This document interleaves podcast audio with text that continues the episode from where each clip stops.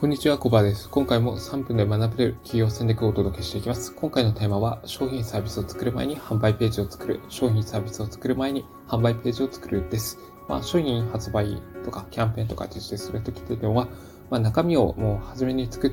ちゃうっていうのが一般的な感じだと思うんです。まあ、なんですけど、必ずしも売れるとは限らないわけですし、まあ、売れなかった場合っていうのは時間とか労力、そしてお金、ものすごいロスになってしまいますよね。で、ここで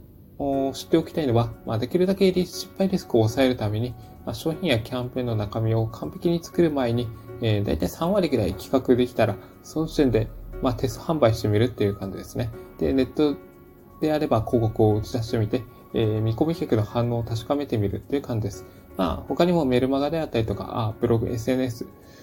もしくは、チラシとかハガキで、え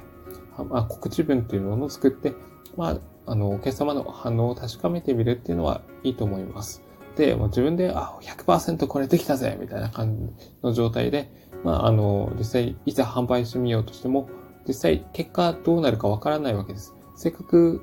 一生懸命がやったのに、えー、売れなかったりするわけで、逆に適当に作った商品サービスとかが、まあ逆にヒットしてしまうっていうこともあったりするわけです。そう。まあ、重要になってくるのが、あの、見込み客の反応を見ながら商品サービスをの内容とか、あの、価格とか、その、量、内容、まあ、そ、そこあたりをいろいろ修正改善しながら、あ商品サービスの精度を高めるっていうところなんですね。まあ、これは、あの、会社で、え上司から仕事を与えられた時にも当てはまることです。なんか、うん、一応指示受けて、まあ、仕事をやってみます。で、もう、自分は完璧にできたなっていう段階になって初めて上司に報告するっていう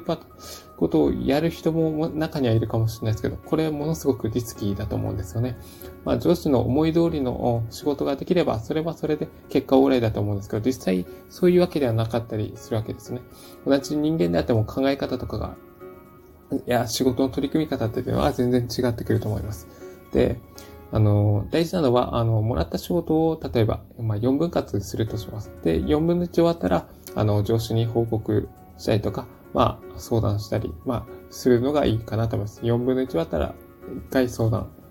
報告する。で、また次のまた4分の1終わったらまた相談報告する。みたいな感じでやっていくと、着実に相手が求めて、うん、仕事っていうのが出来上がっていくと思います。そう。そういう感じなんですよね。やっぱり、うん、自分がいいと思っても相手がいいと思うわけではないっていうことですね。で、完璧になって、えー、いざリリースしたところで、それがうまくいかなかったら、ものすごくやっぱり時間とかエネルギーのロスになって、えっ、ー、と、納期とかに間に合わなくなるっていう、そういう危険があるので、えー、やっぱり、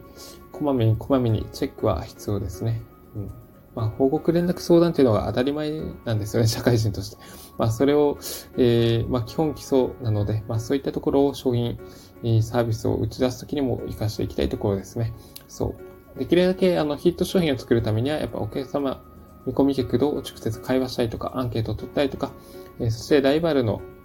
え、サービスを利用しているお客様の声を取り入れて、それを販売ページとか、告知文などに活かしていくといいでしょう。で、まあ、仮に情報サービスを販売する場合であってれば、あ、キャッチコピーとかデザイン、商品価格とか、そして保証をいくつかのレパートリー作って、それをそれぞれ、えーえー、実際に打ち出してみて、お客様の反応を確かめてみるっていうのは大事なんですね。まあ、無在庫転売で売れたら作るみたいな感じでやっていけばいいと思います。その方が、あの、リスク少なく良い商品、ヒット商品を生み出すことができますので、ぜひ、心がけてみてください。という感じで今回のテーマをおしまいにします。今回のテーマは商品サービスを作る前に販売ページを作るでした。ここまでご清聴いただき、ありがとうございました。